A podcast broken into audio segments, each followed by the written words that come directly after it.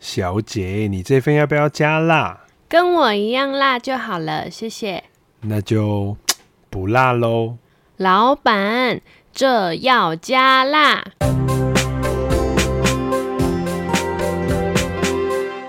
Hello，大家好，我是 Andre。Hello，大家好，我是夏琳。Andre，你有没有闻到一个臭臭的味道啊？臭臭的味道？没有吧？应该不是我吧？这个味道好像是香港脚的味道哎，你是不是脚脚没有洗干净，被霉菌感染了啊？我这边要声明哦，我觉得是我们在录音的时候，两只狗狗在后面玩，它们玩到兴起的时候，就会有那种公狗的费洛蒙的味道。我觉得臭味应该是那个味道啦。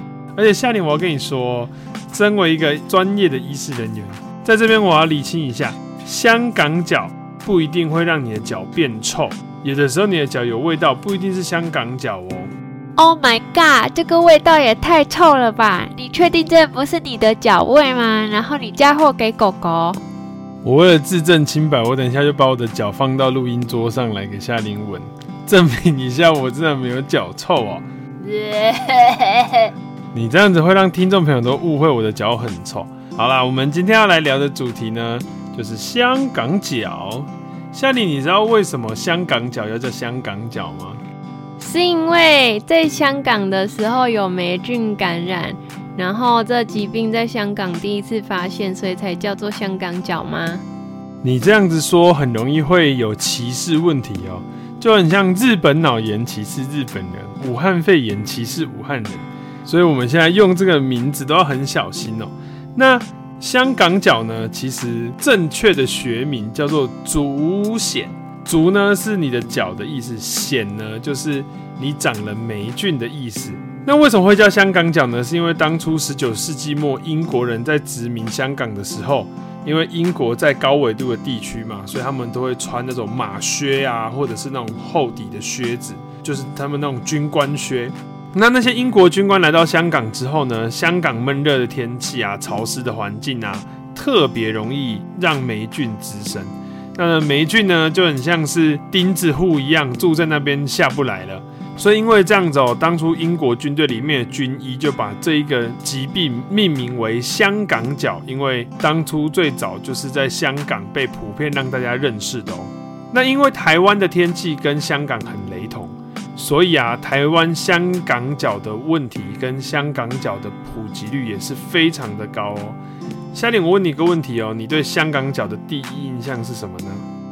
当然就是臭臭的啊，然后也有可能会破皮之类的。这个还是要帮大家厘清一下观念哦，脚会臭跟香港脚没有关系。那脚会臭呢，跟你流汗会有汗臭味一样。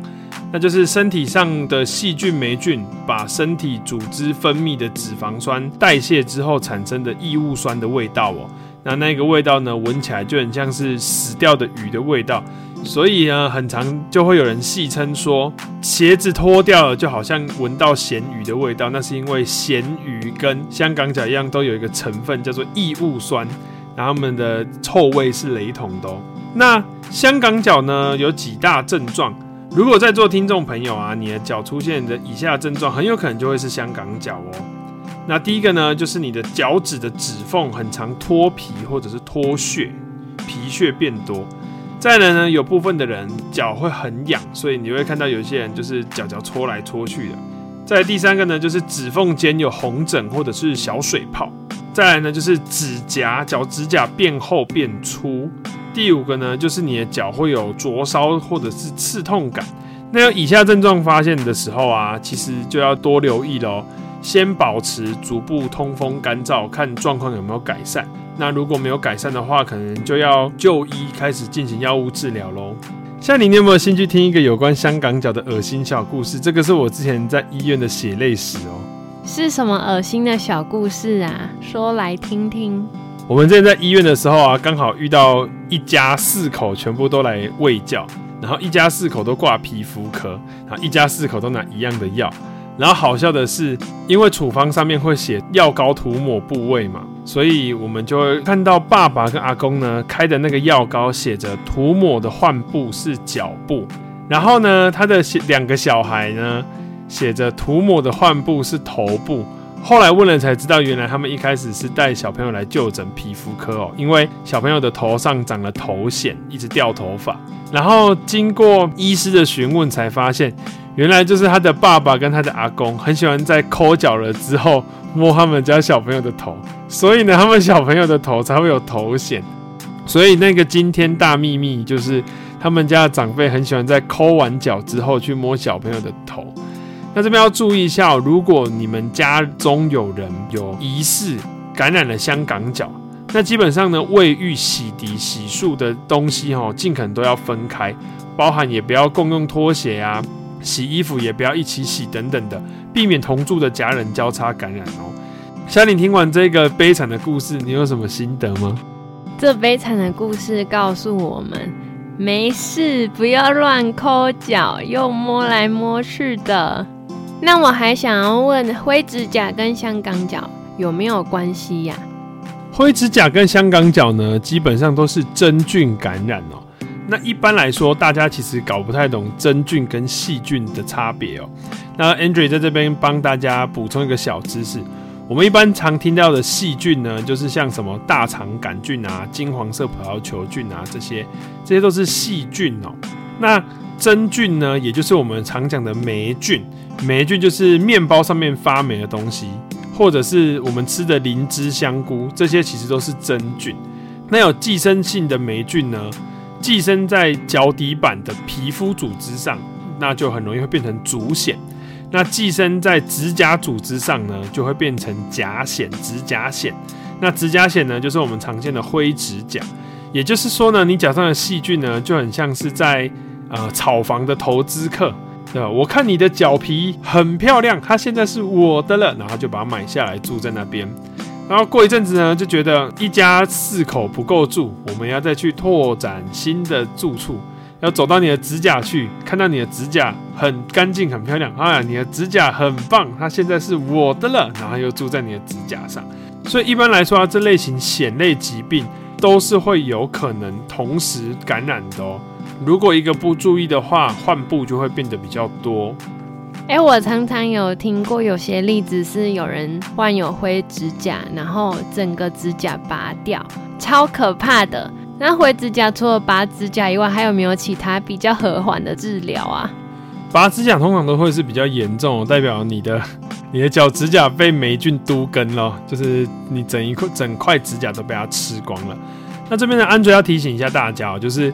一般来讲，灰指甲跟香港脚的治疗都是使用抗真菌药物或者是抗霉菌药物。那这类型药物呢，主要就是在歼灭患部上面的霉菌或者是真菌哦。那这类型的药物通常的治疗的周期就要拉得比较长，原因是因为呢，这些足癬的霉菌真菌啊，它们都会扎根，它们就会伸出它们小小触手，生根你的指甲或者是生根你的脚皮。那他们就会扎根在很深的地方，所以处理他们呢、会变得比较麻烦一点，要持续的比较久。举个例子来讲好了，灰指甲的疗程最短最短也要三个月，长的话到半年都有可能哦。那这类型的疾病呢，在治疗上最大的问题呢，就是抗药性。举一个我在社区药局听到的例子哦，有一天有一个客人呢，就带着他之前买的药膏来质问我。药师，你这药膏是不是品质不好啊？为什么我之前擦就有用，我现在擦就没有用？你这药膏是不是有问题？然后，因为我们不能得罪客人嘛，我就跟那个大哥讲说：“大哥，大哥，你之前是怎么用这个药膏的？”然后那大哥就说：“没有啊，我就擦啊，然后看它好了差不多了，我就没擦，就过没两天它要长出来了，是不是这个药膏没有效？”然后我就跟他说：“大哥，这个是抗霉菌的药。”你有按照它上面的疗程，香港脚疗程至少要擦两个礼拜哦。他说没有呢，我看它好了，新皮长出来好了，差不多了，我就没擦了。那这类型的问题呢，就是我们在治疗香港脚或者是灰指甲最大的问题，就是有些人会觉得它好的差不多了，就擅自的停止继续使用药物哦。那这样子就会让那些真菌、霉菌有喘息的机会，而且他们的菌丝啊、孢子啊都扎得非常的深，所以它一定会复发。那刚刚那个大哥的故事呢，就告诉我们说，如果要使用香港脚啊，或者是灰指甲药物，一定要把整个周期、整个疗程都做完哦，不然真的很容易会再复发。而且你这一个成分，这个药品的这个成分，下一次一定没有用，因为他们已经有非常十足的抗药性了。那 Andrew，如果像我刚刚讲的那个把指甲拔掉状况啊，还有什么需要注意的吗？你刚刚说那些霉菌都是在指甲上面都根了，那是不是拔掉之后我们就可以安心，不会再有灰指甲了呢？我小时候有一个惨痛的经历，就是我的脚啊，小拇指的指甲曾经被那个机车中柱压到，然后整个就是断掉不见了。然后，所以我小时候才有办法观察原来脚指甲是怎么长出来的。一开始呢，它会慢慢浮出一层薄薄的指甲膜，就是整个脚指甲会有一层膜跑出来，然后再慢慢的呢，会从月牙根部处慢慢增厚、增厚、增厚，然后往外推喔。那刚刚夏琳讲那问题呢？诶，到底我们得了灰指甲，我们把灰指甲的指甲部分直接去除掉哦，我们把被都根的地方处理掉，这样是不是就没有问题了？其实不是哦，因为。刚刚我们有讲过，就是霉菌其实草房的速度非常的快，那它早就生根到你的指缝里面，还有你的脚趾头上了，所以你之后再新长出来的指甲，软的指甲也会马上就被霉菌给寄生哦。所以这类型的疾病啊，一般来说脚指甲都会越来越短，而且新长出来也会是有问题的指甲哦。那这边要再特别提醒大家，在处理香港脚跟灰指甲问题上啊，如果我们是免疫功能正常的普通人，那基本上就是尽量保持通风干燥，然后不要潮湿闷热，然后定期的使用药物涂抹换布，然后把疗程完整的使用完，基本上香港脚跟灰指甲都是可以根除的哦。那这边要特别提醒的就是，如果家中有长辈，同时是糖尿病患者，又同时是灰指甲或者是香港脚的病患，那特别注意哦，因为糖尿病的病人呢，其实免疫功能低下，再加上他的组织是容易感染的，所以有不少糖尿病的病人都是因为灰指甲还有香港脚的问题造成伤口感染，最后变成蜂窝性组织炎哦。Andre，我们的听众可不是喜欢听这些正规疗法，这些正规疗法在网络上还有医生跟药师平常的卫教都会跟他们讲，他们想听的是一些比较偏方不正规的疗法。关于香港脚，你有没有什么其他的疗法呢？我们这边要郑重说明呢，我们是专业的频道。我们讲的虽然大家去问医师或者去问药师都知道，但是我们在这边就是用轻松的方式跟大家一起分享医学小知识，不用花太多时间，轻松知道哦。那我们就来一个安口曲哦，有求必应。既然夏琳都提出要求了，我们就我就来提供一个一样是我小时候的经验，因为我小时候啊，曾经有段时间去住校，那住校呢，大家衣服就会丢在一起洗，那衣服丢在一起洗呢，就很容易会有香港脚。就跟当兵一样哦，那那时候我就得了香港脚啊，然后我爸就很嫌弃我，觉得哎呦太隔卡太隔卡，然后我爸就要帮我处理我的脚，那因为我爸就用他们以前在军中那种神奇的偏方哦，他真的是偏方哦，我爸呢先跑去烧开一盆热水，然后那个热水就是真的是在沸腾在滚的，然后他就把它倒在一个盆子里面，然后再加冰醋酸。那冰醋酸呢，就是九十六帕的醋酸，那它就加冰醋酸进去，所以它等于是一锅超级烫的醋酸。然后我就说，是我要把脚放进去什么？我爸就说，白痴哦，怎么可能这么烫？叫你放进去，你等它凉了一点，你再放。然后呢，我就把我的脚泡进去，那个体感温度，我印象中应该有四五十度啦，四五十度的的醋酸水溶液里面哦。哦，那个感觉我到现在还印象深刻，就是非常的刺，非常的烫，哦啊，然后就把脚罚起来，然后你要再进去泡，然后我爸就叫我一直泡，然后泡半个小时，然后就这样连续泡了大概两三天，然后神奇的是香港脚就消失了。那我后来有去查一些实证资料，高浓度的醋酸、啊，确实对灭杀真菌，对不对？恶鬼灭杀是有效果的。但是呢，这个真的很不人道，因为真的超级痛，效果呢也不见得是都是好的，因为醋酸其实也会腐蚀你的指甲层啊，你跟你的其他真皮层，所以这个偏方其实不建议大家使用，但是还是提供给大家知道啦。那我在这边郑重声明呢，我爸爸没有家暴我，我的那时候香港脚也确实好了。哇，这个偏方我还是第一次听到呢，又痛又刺的感觉有点可怕哎。我记得我小时候闪过好几次人生跑马灯啦，有机会的话再慢慢跟大家分享哦。那我们这集到这边就结束喽。如果喜欢我们的 Podcast，可以给我们五星好评。如果还有想要知道的问题，可以在底下留言告诉我们哦。我是一直隐隐约约闻到臭味的夏琳，我是要再次澄清，那个脚臭不是我的安嘴。大家拜拜。